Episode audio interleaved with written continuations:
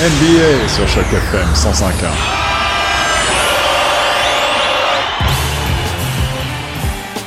Salut à tous, c'est Étienne pour Choc FM 105.1. Aujourd'hui, je vous fais un retour sur les informations du début de la semaine 39 en NBA et sur les actions de celle-ci.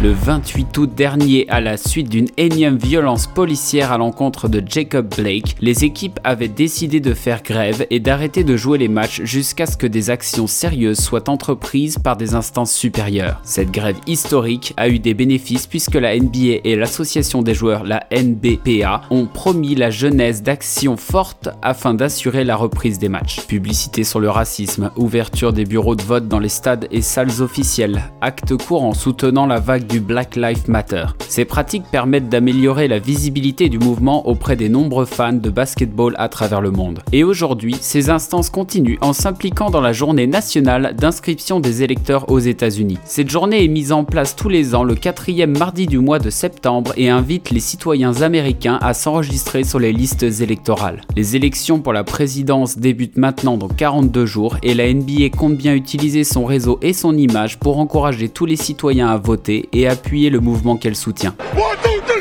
Retour sur les résultats des finales de conférence depuis vendredi soir dernier. Finale de conférence à l'ouest. Denver n'avait à ce jour pas eu d'adversaire comme Los Angeles Lakers. Après avoir remonté deux séries en étant dos au mur, ils se retrouvent encore une fois en arrière avec deux défaites à zéro. Vendredi dernier, les deux équipes effectuent un début de match digne d'une grande finale. Malheureusement, le Joker de Denver, Jokic, obtient quatre fautes rapidement et n'arrive pas à trouver le rythme au cours du match. Les Nuggets n'arriveront pas à dominer la raquette des Lakers et perdront les trois derniers cartons. Notons aussi que LeBron James est créateur de plus de 40 points pour son équipe sur ce premier match. Los Angeles ne domine pas autant le match de dimanche dernier grâce encore une fois à l'apport de Nikola Jokic et du meneur Jamal Murray. Le match deviendra serré jusqu'à la fin et c'est dans les dernières secondes qu'Anthony Davis délivrera ses coéquipiers grâce à un tir au buzzer à 3 points. La difficulté est réelle pour la franchise du Colorado qui va devoir sortir un grand match 3 pour tenter d'équilibrer la série à une victoire de différence.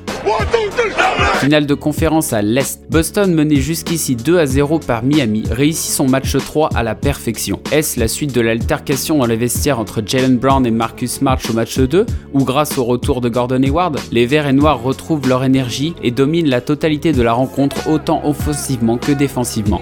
4 joueurs du 5 de départ terminent à plus de 20 points chacun, et c'est notamment synonyme d'une excellente agressivité offensive sur les contre-attaques et sur le demi-terrain adverse. Miami, de son côté, arrive à rentrer des tirs extérieurs intéressants, mais la réussite de Jimmy Butler n'est pas au rendez-vous, et la star du hit n'arrivera pas à rattraper le retard sur le dernier carton. Le match 4 de la série se déroulera mercredi prochain, ce sera l'occasion de voir si les deux équipes continueront d'utiliser leurs nombreux jeunes talents et si les entraîneurs nous proposeront une bataille stratégique comme on les voir. Et c'est tout pour aujourd'hui. Les finales de conférence sont lancées et nous espérons qu'elles nous offriront encore du spectacle. Dans tous les cas, j'espère que tout va bien chez vous et je vous dis à vendredi pour les prochaines informations. C'était votre chroniqueur Étienne pour Choc FM 105.1, la radio francophone de Toronto. NBA sur Choc FM 105.1.